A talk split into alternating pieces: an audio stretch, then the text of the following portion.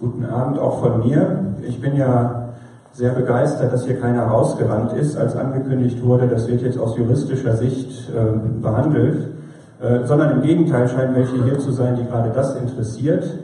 Die muss ich so ein bisschen enttäuschen. Ich werde jetzt keine juristische Abhandlung machen über den Wahrheitsbegriff. Ich glaube, das ist aber nicht schlimm. Ähm, sondern ich werde mehr, wie ich als Mensch dieses Thema sehe und dann auch zum Ende hin, wie ich als Christ dieses Thema sehe. Also ich bin Jurist tatsächlich. Ähm, Juristen haben einen Bezug zur Wahrheit. Ähm, überlegen Sie mal, wenn gerechte Urteile gesprochen werden sollen, braucht man dann die Wahrheit? Ja, oder? Man muss doch wissen, was Sache ist, um darüber dann entscheiden zu können. Ich bin an der Fachhochschule für öffentliche Verwaltung. Dort studieren die Leute, die dann im öffentlichen Dienst sind, die in der Bezirksregierung, in der Kommunalverwaltung sind. Braucht die Öffentlichkeit, braucht das öffentliche Leben einen Begriff von Wahrheit? Kann man das Gemeinwesen gestalten, ohne zu unterscheiden zwischen wahr und unwahr, zwischen richtig und falsch? Ich meine nicht. Ich bin daneben noch Mensch. Das muss man betonen, wenn man Jurist und Beamter ist. Ich bin Familienvater, eine Frau und fünf Kinder. Können Sie zusammenleben mit anderen Menschen? Können Sie erziehen, ohne zwischen wahr und unwahr zu unterscheiden? Ich meine, auf alle diese Fragen müsste ein Ja folgen. Wenn nicht, können wir uns hinterher gerne austauschen. Aber daneben und darüber hinaus und alles übergreifend bin ich Christ und aus der christlichen Perspektive hat man viel zu sagen über Wahrheit und das soll hier auch nicht zu kurz kommen. Und ich möchte gerne Ihnen zeigen, was ich mit Ihnen vorhabe. Es sind drei Schritte. Der erste klingt erstmal ein bisschen kryptisch das Fake News Problem entlarvt den Post-Truth Irrtum. Ich erkläre Ihnen gleich, was ich damit meine. Das sind jetzt so Schlagworte. Aber ich meine tatsächlich, dass die Entwicklungen der letzten Zeit, des letzten Jahres insbesondere, zeigen, dass wir Wahrheit in Wirklichkeit doch wollen und auch brauchen.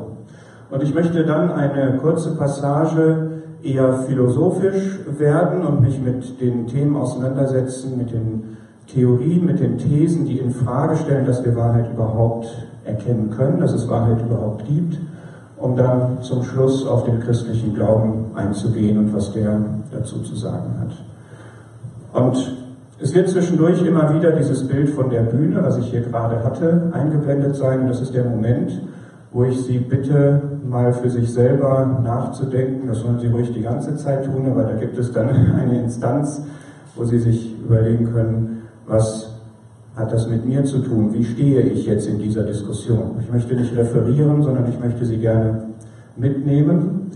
An dieser Stelle zum Beispiel in die Situation eines Richters, der einen Angeklagten vor sich hat, den er zum Tod verurteilen kann. Und es gibt widersprüchliche Anklagen.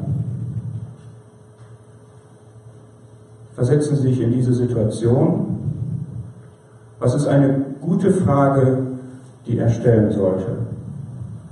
Es ist diese. Was ist Wahrheit?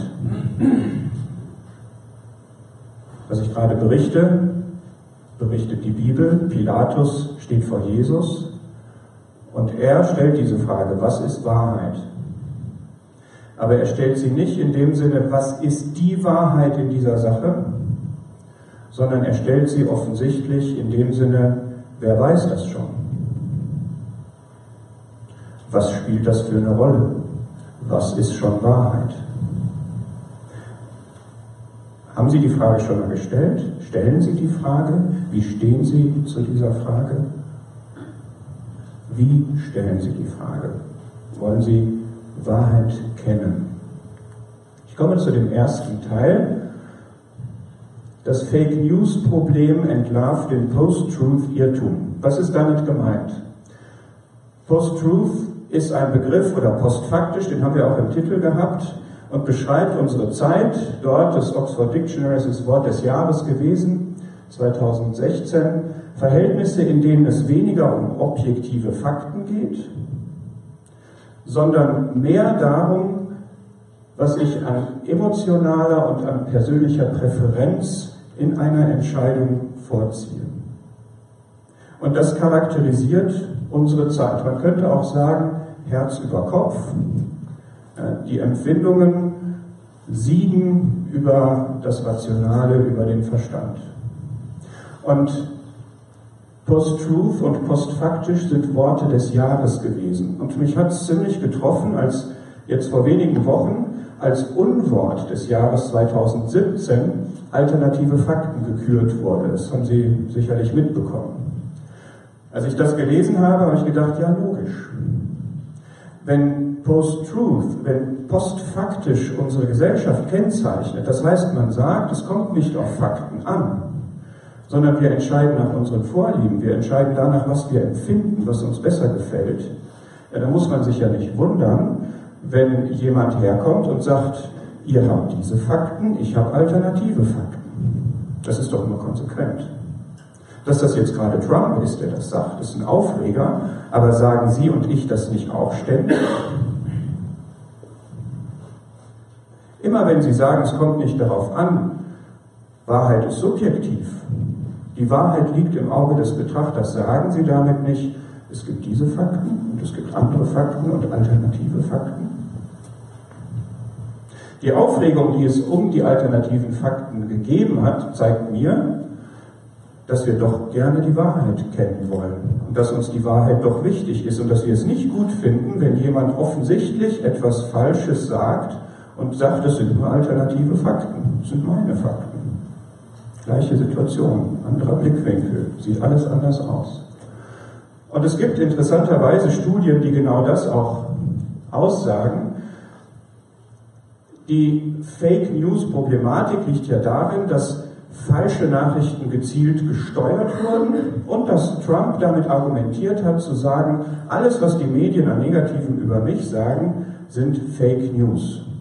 Die Wahrheit ist, ich bin gut und richtig und erfolgreich und wer was anderes behauptet, der proklamiert Fake News. Und damit hat er die Glaubwürdigkeit der Medien unterminiert, weil ihm viele das abgenommen haben. Und die Medien ihrerseits sind voll auf diese Argumentation eingestiegen. Ich habe hier nur mal zwei Informationen. Von all den Sendeminuten in den Nachrichtensendungen während des Wahlkampfes ging es nur 32 Minuten um Sachthemen. Es ging über 1100 Minuten um die Person Trump und über 500 Minuten um die Person Clinton. Sehen Sie da, was dieses wir verabschieden uns von den Fakten, die Fakten sind nicht mehr wichtig, was das zur Folge hat. Und das ist nicht überraschend, das ist konsequent, das ist logisch. Und überrascht ist, wenn man sieht, 80 Prozent der Wertungen in den Medien über Trump waren negativ, in Deutschland 98 Prozent ausgewertet wurde das, was die ARD berichtet hat. Dass Trump dann auf die Idee kommt zu sagen, naja, so ganz objektiv ist das nicht. Fake News. So, mir geht es jetzt nicht um Trump, sondern mir geht es um die Folge. Und die Folge ist in Studien folgendermaßen dargestellt worden. Edelman Trust Barometer hat gerade eben die letzten Tage, letzte Woche veröffentlicht, es gibt in den USA einen 40-prozentigen Vertrauensverlust, erdrutschartig über alle Altersschichten, insbesondere in die Medien. Und diese Studie sagt tatsächlich, es gibt einen Vertrauensverlust-Tsunami wir haben eine Welt ohne objektive Wahrheit. Wir haben eine Welt ohne objektive Wahrheit. Das sagen die nicht leicht hin. Das ist das Ergebnis dieser Befragung in 26 Staaten auf der Erde. Und das größte Opfer war das Vertrauen in die Wahrheit. Eine andere Studie sagt, wer Fake News glaubt, hat weniger korrekten Glauben und ist deshalb schlechter dran. Ich möchte gerne mal einen Bogen zum christlichen Glauben schlagen. Es ist doch eigentlich egal, was man glaubt, wird immer gesagt. Jeder kann seinen Glauben haben, jeder soll nach seiner Fassung selig werden. Gibt es denn wirklich einen Glauben, der richtiger ist. Und wer nicht das Richtige glaubt, ist deshalb schlechter dran. Ist das nur bei Nachrichten so oder ist das auch bei anderen Dingen so?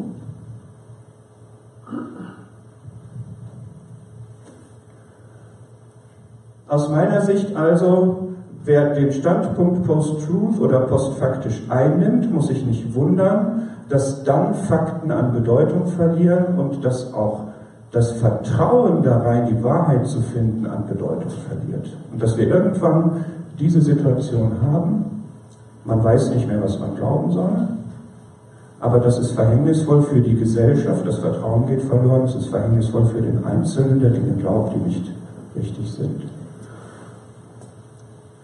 Und all die, die das proklamiert haben, wir brauchen keine Wahrheit, wir sind postfaktisch, wir wollen damit nichts mehr zu tun haben, die sind jetzt, wie hier in diesen Veröffentlichungen kommentiert wird, in einer prekären Situation. Wollen wir wirklich daran festhalten, es gibt nur eine subjektive Wahrheit? Müssen wir umdenken? Müssen wir zurückrudern, das, was wir eigentlich überwunden hatten?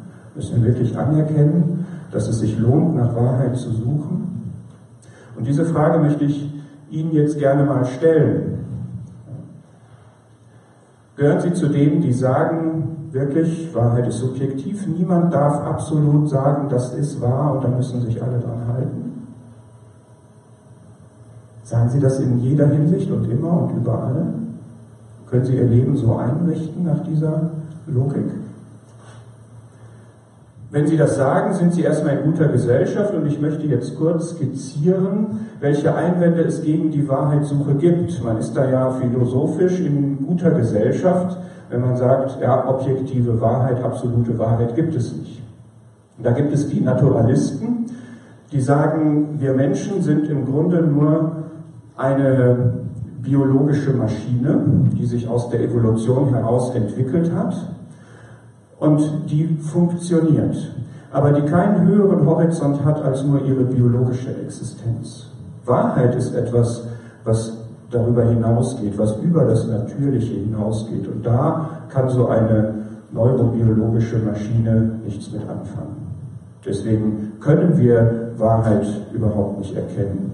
Wir sind beschränkt auf das Funktionieren unseres Körpers. Ich präsentiere immer gleich einen Einwand, dass ich eine Persönlichkeit habe, dass ich ein Bewusstsein habe, dass wir Kultur kennen, dass wir überhaupt Fragen stellen nach größeren Zusammenhängen, spricht dagegen und lässt sich durch die Evolution nicht erklären. Ich habe keinen Vorteil im Survival of the Fittest, wenn ich Geige spielen kann. Je nachdem, wie ich spiele vielleicht. Die Postmoderne sagt, es gibt keine übergeordnete, einheitliche Wahrheit. Wer meint, es gäbe objektive Wahrheit, der unterliegt einer Selbsttäuschung. Wahrheit ist subjektiv.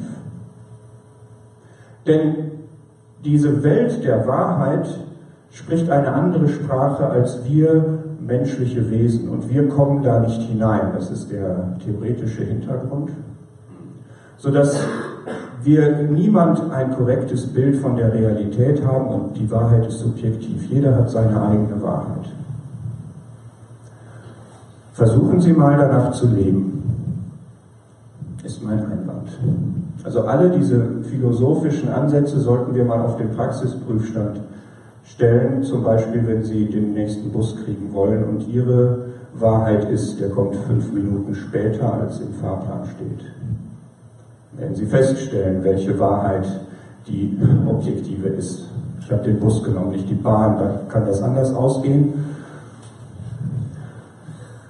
Wir haben hier das Waxman Center. Dieses Bild ist ein postmodernes Gebäude. Da gehen Treppen quer durch Räume, enden im Nichts, Säulen hängen von der Decke, statt irgendetwas abzustützen. Und es gibt jemanden, der gesagt hat, ich hoffe, als Sie das Fundament gelegt haben, haben Sie anders gebaut.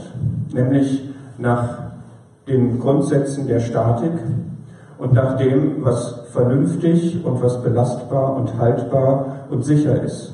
Und das ist vielleicht ein Hinweis darauf, das konsequent durchgezogen, was die Postmoderne sagt. Danach kann man nicht leben. Und wenn man danach nicht leben kann und Einschränkungen an diesem Ansatz machen muss, dann ist doch die Frage, warum postuliert man das überhaupt in dieser Deutlichkeit, in dieser Klarheit, in dieser Strenge? Kann das wirklich tragfähig sein, vor allem wenn es nicht um den Muss oder um ein Gebäude geht, sondern um die Frage nach dem Sinn des Lebens oder um die Frage, kommt nach dem Tod noch etwas?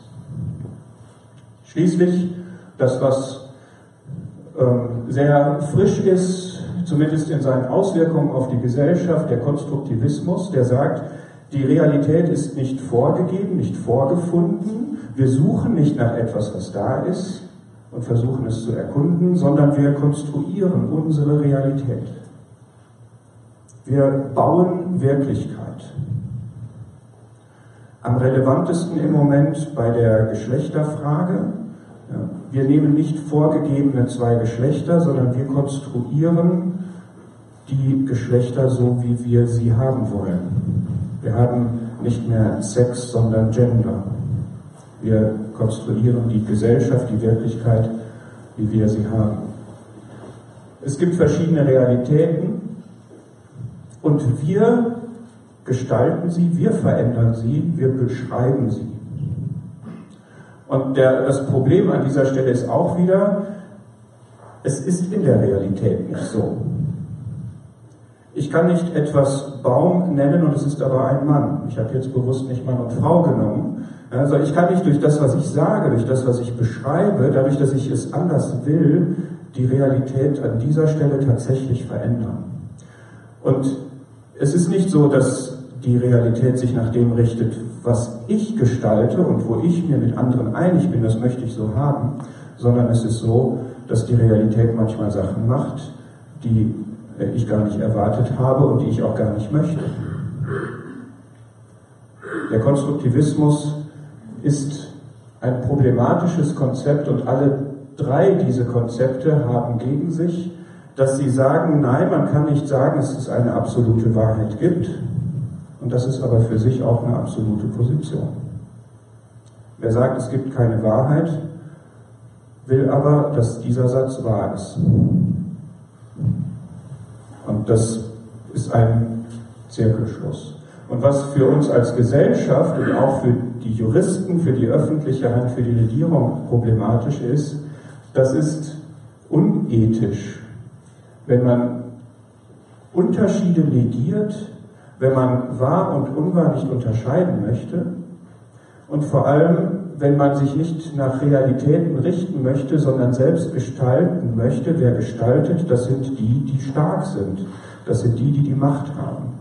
Das heißt, diese Konzepte führen letztlich dazu, dass die, die Macht haben, verändern können auf Kosten derer, die die Macht nicht haben.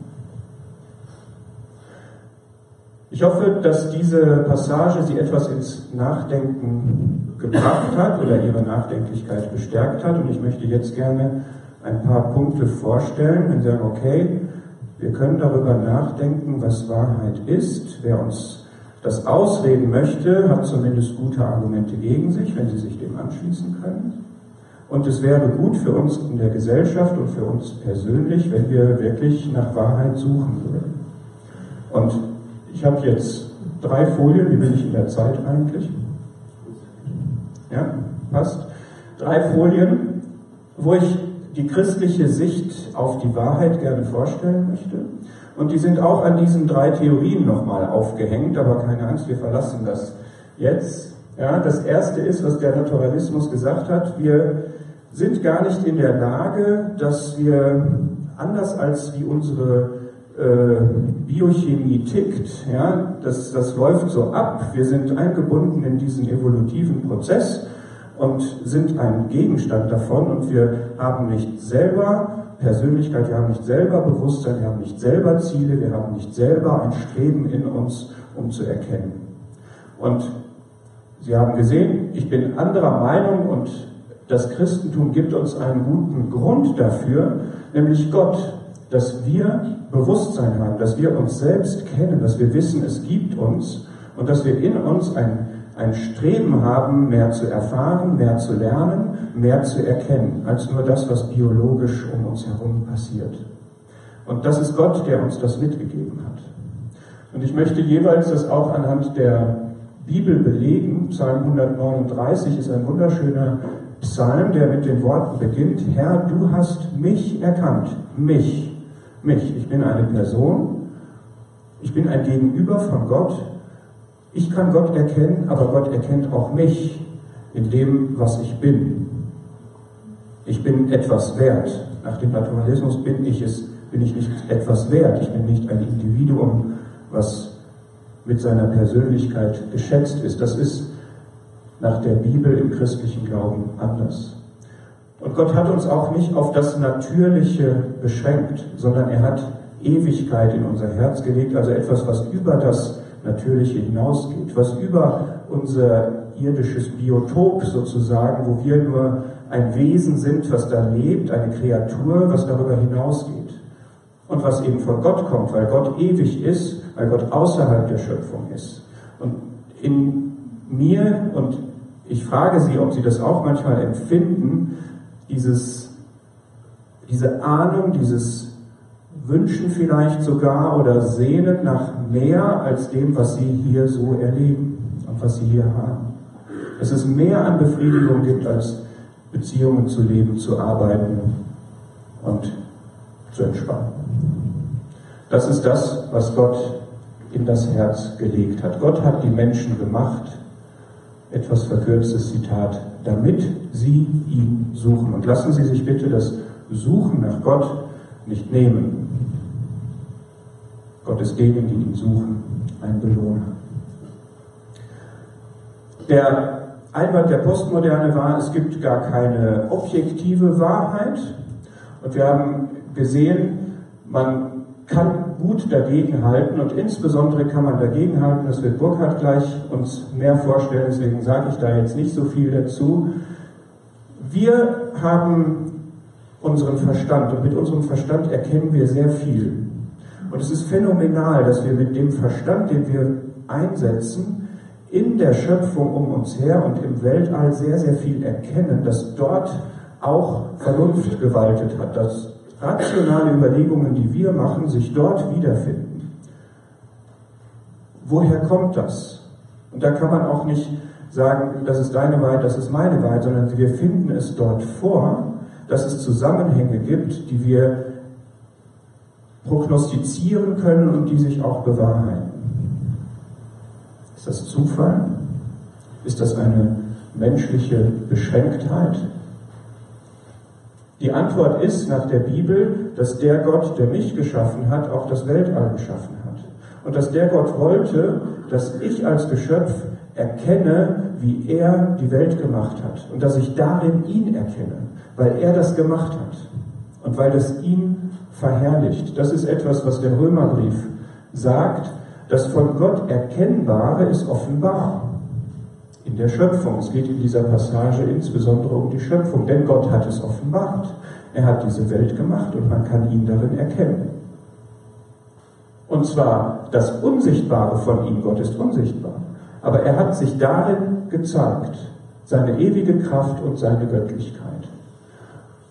Die Frage ist, wie stehen wir dazu?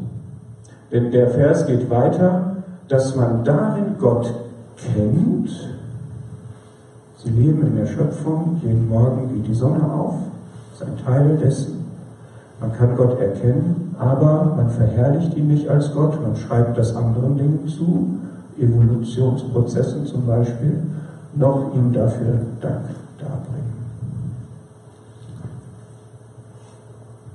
Das ist Gottes Sicht der Dinge. Er sagt, es gibt mich, ich habe das hier geschaffen, ich habe auch dich geschaffen, ich habe dich so geschaffen, dass du das verstehen kannst, dass du die Wahrheit finden kannst, dass du die Wahrheit erkennen kannst und dass du darin mich erkennen kannst und zu mir kommst.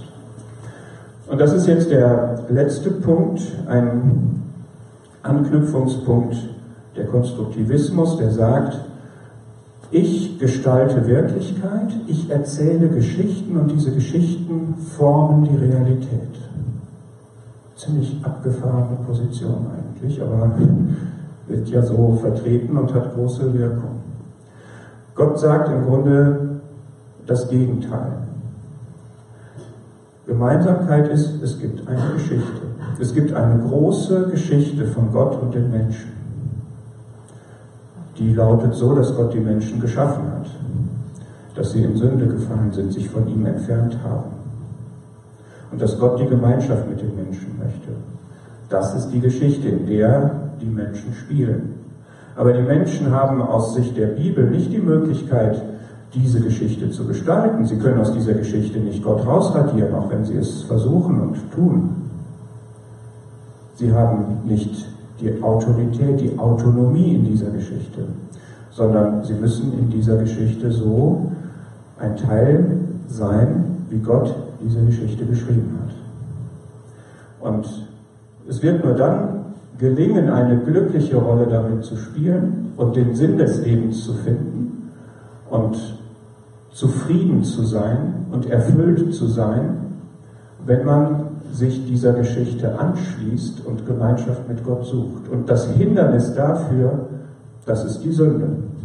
Das ist, dass wir Menschen uns gerne von Gott gelöst haben und lösen und uns nicht hineinregieren lassen wollen.